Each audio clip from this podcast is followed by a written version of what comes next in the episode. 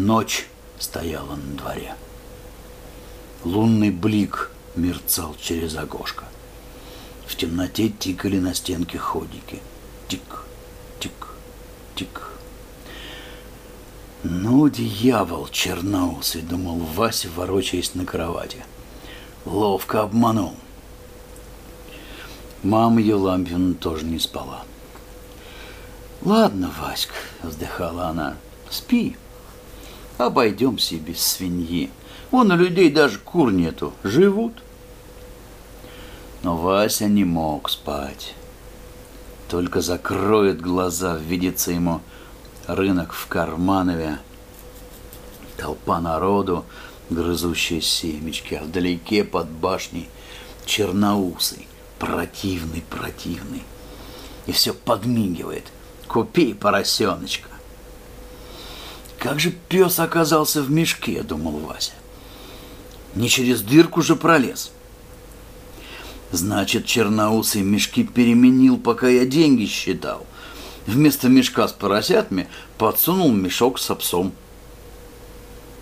«Ты куда пса девал?» – спросил ее Лампина. Она все ворочалась на печке, переставляя валенки, которые там сушились. На улицу выгнал.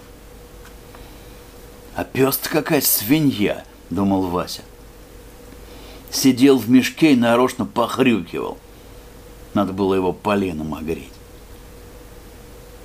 А я-то хорош, думал Вася далее. Развесил уши, мол, я тертый калач, а сам лопух лопухом. Наконец Вася заснул и спал мрачно, без снов, вздрагивая и огорчаясь. И ночь над Васей, над деревней Сычи, была темная, совсем темная, весенняя, когда снег уже сошел, а земля под ним оказалась такой же черной, как и в прошлом году. Глава пятая. Рыжий. С рассветом Вася хмуро проснулся, попил чаю из холодного самовара и пошел на улицу. Он вышел на крыльцо,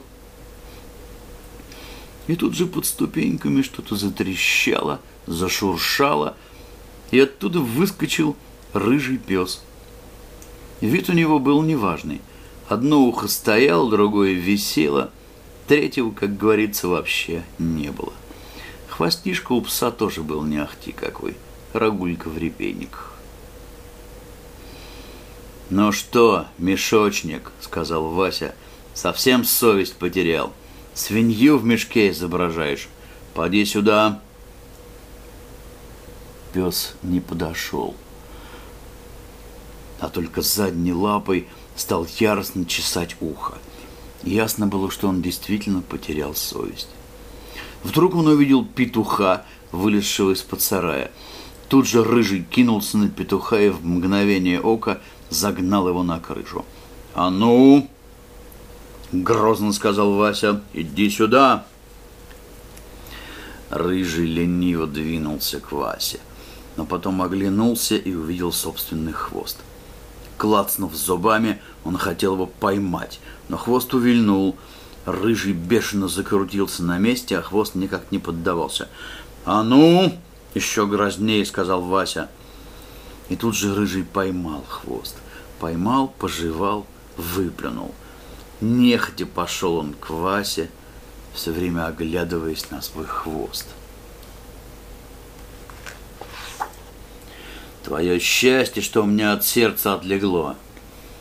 Иначе не миновать бы тебе по башке поленом. Смотри, какой у меня кулак. Вася показал псу кулак. Ужас просто, а не кулак, сказал он и сам поглядел на свой кулак. Вообще-то Кулак был не такой уж безумно большой. Скорее, средних размеров. Балалаечный кулачок. Но на рыжего он, видно, произвел впечатление. Тут Вася взял пса за ухо, потому что заметил в нем какую-то штуковину. Вывернув ухо наизнанку, он вытащил эту штуковину, запутавшуюся в шерсти, Смотри-ка, удивился он, пчела. Рыжий понюхал пчелу и вроде как плюнул. Ухом пчелу поймал, ну и ушки. Вася выбросил пчелу и тут же почувствовал какой-то знакомый запах. Он пошмыгал носом, принюхиваясь. Что такое? Чем это от тебя пахнет? От рыжего, конечно, пахло собакой, а еще травой, пуганым петухом. Но что удивительно, от него пахло медом. Глава шестая. Обыкновенный мешок. Так, так, так, так, так, так, так, так, так, думал Вася, что же это получается? Пчела и запах меда. Так, так, так, так, так, так, так. Это, конечно, неспроста. Ну-ка посмотрим мешочек, в котором пса привезли. Сиди здесь, сказал Вася рыжему, а сам пошел в дом. Вдруг да на нем знаки какие-нибудь есть, думал Вася, разглядывая мешок. Нет, никаких знаков не было. Обыкновенный мешок, серый да заляпанный с заплаткой на боку. Тогда Вася встряхнул мешок, и из него посыпалась соломенная труха, пыль и опилки.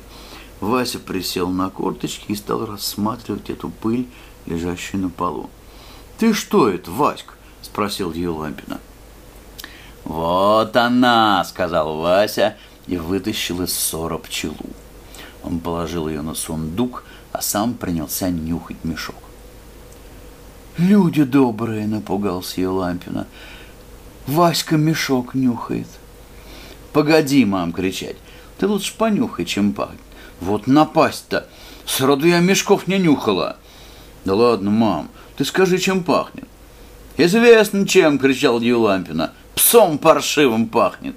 «Да нет, мам, не псом, ты понюхай!» «Я, Вась, издали понюхаю», — согласилась наконец ее Лампина и стала нюхать примерно с двух шагов. «Подойдишь ближе, мам», — уговаривал Вася. «Понюхай, в случае чего сразу отскочи в сторону». Евлампьевна так и сделала. «Ну что, мам, чем пахнет?» «Известно чем, мешком собачьим». «Ну нет», — сказал Вася, — «медом пахнет». И верно, от мешка пахло медом, а еще воском пчелами. «Вот то-то и оно», — сказал Вася. «Медом мешочек пахнет. По этому мешку я и найду Черноусова». «Господи», — сказал Елампина, — «прости нас и помилуй». Глава седьмая. Вася бьет Черноусова. Всю неделю не давали Васе в деревне проходу. «А ну-ка, Вася!» — говорили ему. «Расскажи, как ты поросят покупал». Вася мрачно молчал и только старательно учился на механизатора. Целыми днями копался в моторе старенького трактора «Беларусь». Рыжий пес к Васе привязался и все время бегал за ним.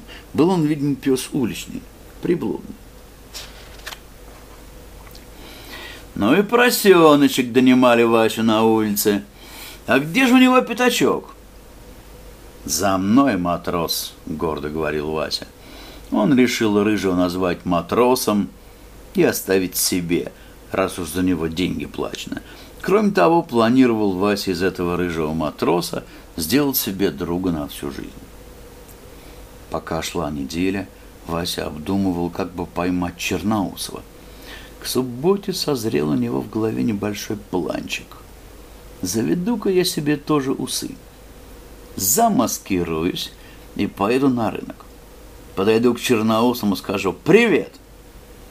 «Ах!» — скажет Черноусый, «я вас не знаю». Но тут я сыму усы хлоп ему по зубам. От старого полушубка отстриг Вася бараньих волос, налепил их на тряпочку — Получились неплохие усы, которые осталось подклеить под нос казеиновым клеем. «Приду завтра на рынок», — думал Вася, — «суну матроса в мешок и пойду искать Черноусова. А как только найду, сразу раз по зубам.